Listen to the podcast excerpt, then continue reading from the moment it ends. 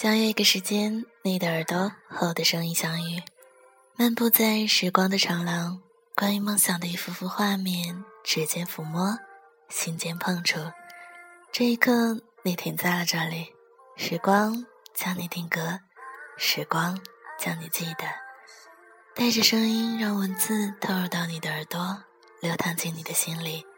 这里仍旧是我们的老地方，夜微凉，心向暖。我是李欢，我的声音，你们的故事。北京时间十五点零二分，李欢在说，你有在听吗？怎么样？好久不见，你有想念吗？最美的时光，我在说，你在听，便是最美的时光。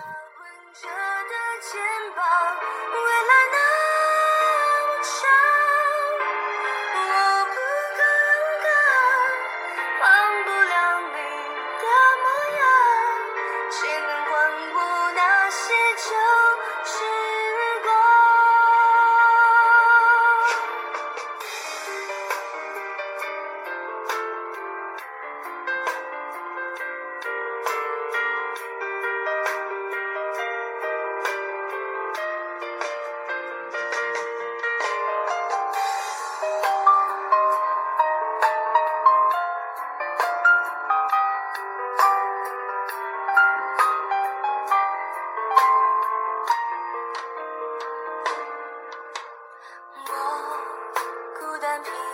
长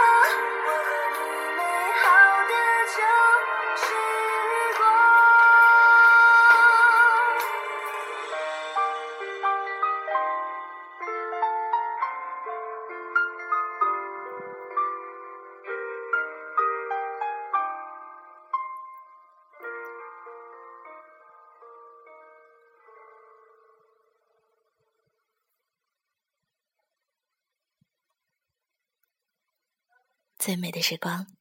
那么今天李欢就在这样一个惬意而又慵懒的午后，带上属于今天的文字。喜欢你是一场漫长的失恋。Z，事到如今，你一定会感激在这不长的生命中，可以遇见一个闪闪发光的人，是多好的事吧？就算你们没有在一起。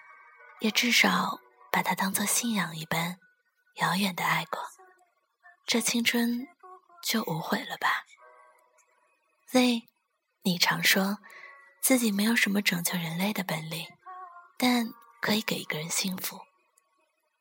零九年，我们大二，你跟他在网上相识，他在上海同济大学念书，喜欢玩网游，做设计。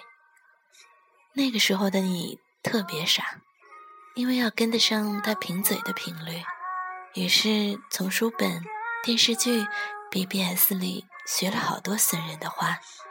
你一边抱怨游戏里那些难看的人，一边跟他玩得不亦乐乎。当你抱着笔记本冲到我的寝室楼下，急匆匆地问我如何用 PS 将他的头像放在绿巨人身上时，我就知道你喜欢他的程度应该接近沸点了。但是你们并没有在一起。原因可能是你这个另类的胆小白羊座，因为不确定对方的心情而不敢表白。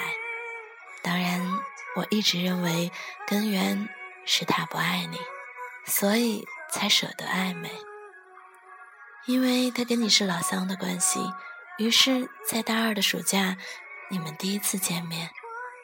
头天晚上，你给我打了很多次电话，说你睡不着。说你想象他坐马桶的样子，睡觉打鼾的样子，总之不往好处想。他外面那层发光的东西很快就剥落了，你也少了点压力。当然，最后你还是睁眼直到天亮，笨拙的用遮瑕膏遮了黑眼圈，然后去赴约。你们见面后就跟老朋友一样，有一句。没一句的拌嘴，你一路上都在给我发信息。他好帅，好阳光，手臂线条很好看。你们去了哪里？去了哪里吃饭？去了哪里游玩？你最后一条信息说你们在你们在吃披萨，你抢了单。在这之后的三天，你都没有收到任何信息，打电话过去也是关机。我以为你们一见钟情，手拉手赶上了热恋的列车。可当你敲了我家的门，然后挂着一点泪水站在我面前时，我才意识到天色将晚，他提前下了车。原来那晚你们分别后，你鼓起勇气给他发了信息，在那句唯唯诺诺的“给你说个秘密”，我好像。我好像喜欢上你了之后，他才回复了一句很精炼的话：“我一直把你当妹妹的，我已经有女朋友了，我好像不能对不起她。”我看着你靠着沙发哭得狼狈，很是心疼。我大概能体会到那种感觉，那种把他的空间打开又关上，只为看他的日志。和相册有没有更新？那种随时感觉手机都在震动，这种一看见他就变成了话唠，那种失掉了所有的兴趣，唯一的兴趣就是跟他在一起的感觉，是不是就是所谓的把喜欢慢慢叠加之后价值提升的爱呢？我问你，你怎么回复他的？你瞥了我一眼，说：“那是跟朋友在玩大冒险的惩罚。”书上说，你成为今天的你，定是因为一些事情的发生，他们或大或小，但必定在你的记忆中留下了烙印。而后所发生的所有事，或悲动，或盛大，或悄然而至，就都能在这些烙印里找到最初的源头。你对他开始了一场以十九岁为起点的漫长暗恋。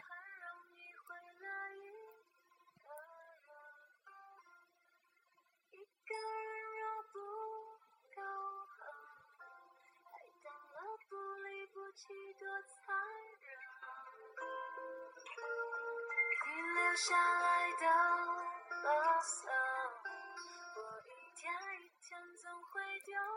其实每个男生，包括很多时候自己旁边的朋友，很多时候难以区分暧昧的界限。他们对于身边出现的女生，在找到真正喜欢的那个人之前，是不会把其他人通通归入黑名单的。他们在被某种关怀围绕、被别人需要的情感里乐此不疲。正因为他们孤独、自负，而又养活那颗。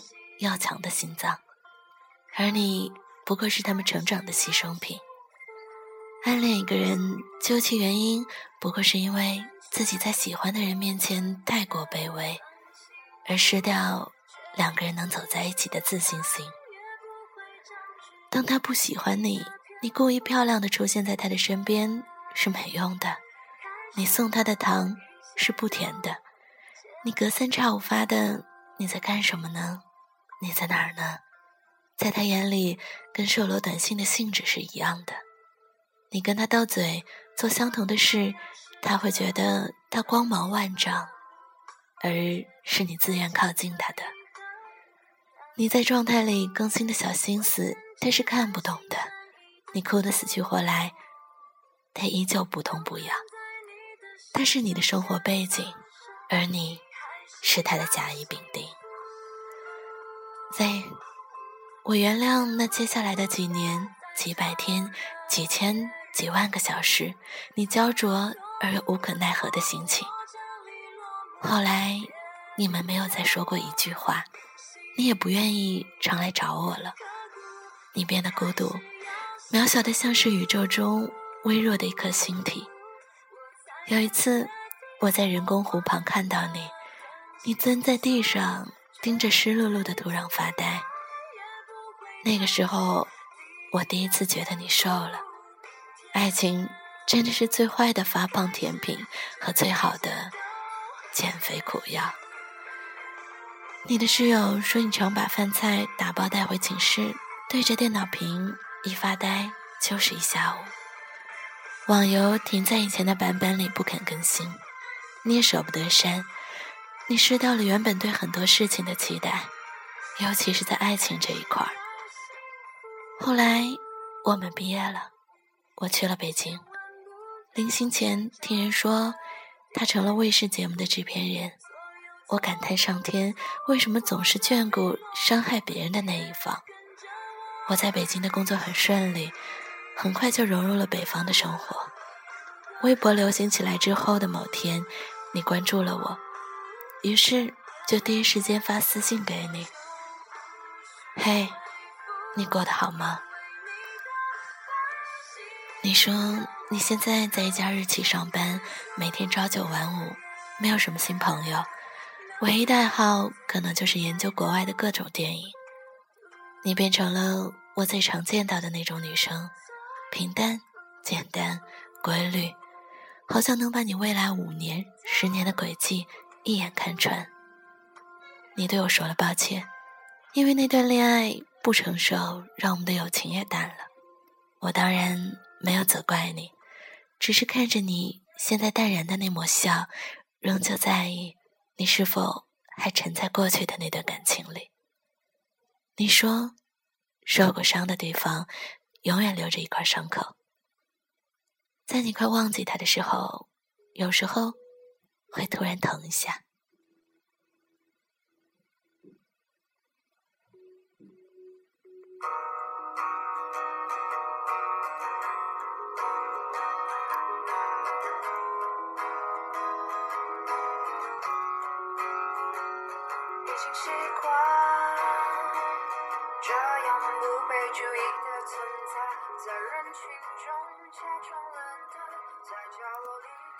以前那个拿着刀枪棍棒要勇闯别人世界的女孩，最后竟然会安稳的舔舐自己的伤口。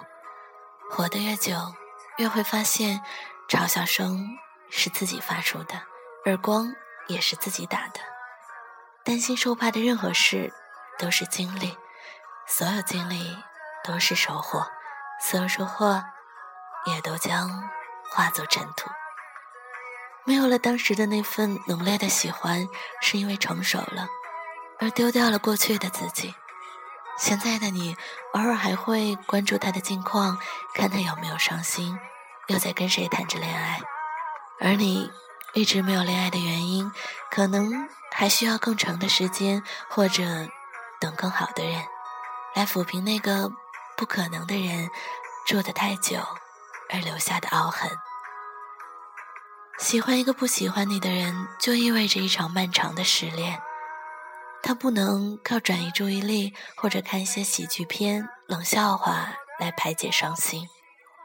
这本是一个带着不甘心的算术题，除了靠时间运作，否则在那堆加减乘除里，根本找不到简便算法。一辈子总会爱上不爱你的人，也总会被你不爱的人爱上，而这些所谓的事与愿违，都是人生。你爱上的他，跟你最重要的梦长得很像，你的每一次注视，每一句问候，都会换来等价的“我喜欢你”。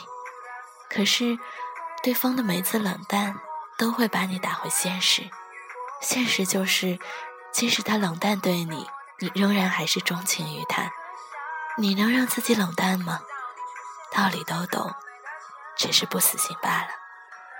所以，就好好享受一个人喜欢一个人，再被那个人伤害，最后只剩一个人的感觉吧。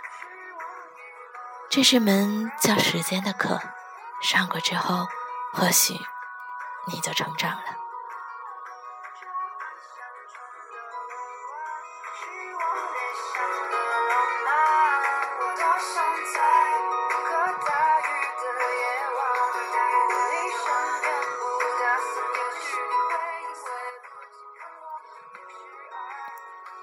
因为喜欢一个人，就包容了对方的不羁与忽视。你唯一能做的就是不打扰。没有人会永远活在过去，怀念是因为尚且年轻，只有离开，才能给彼此更广阔的天地。跋涉的途中，终于失去了自己，而变成了更好的你。Z，有一件事情没有告诉你，还记得你给我发信息的那天吗？你们吃的披萨，你抢了单。那时你把写着数量乘以二的收银条夹在钱包里，当做纪念。可是有一次，我无聊翻看你钱包里的拍立得时，那张收银条也掉了出来。再次摊开的时候，上面的签字已经褪了色，变成了一张白纸。其实，一切的问题，时间。已经给了答案，你说呢？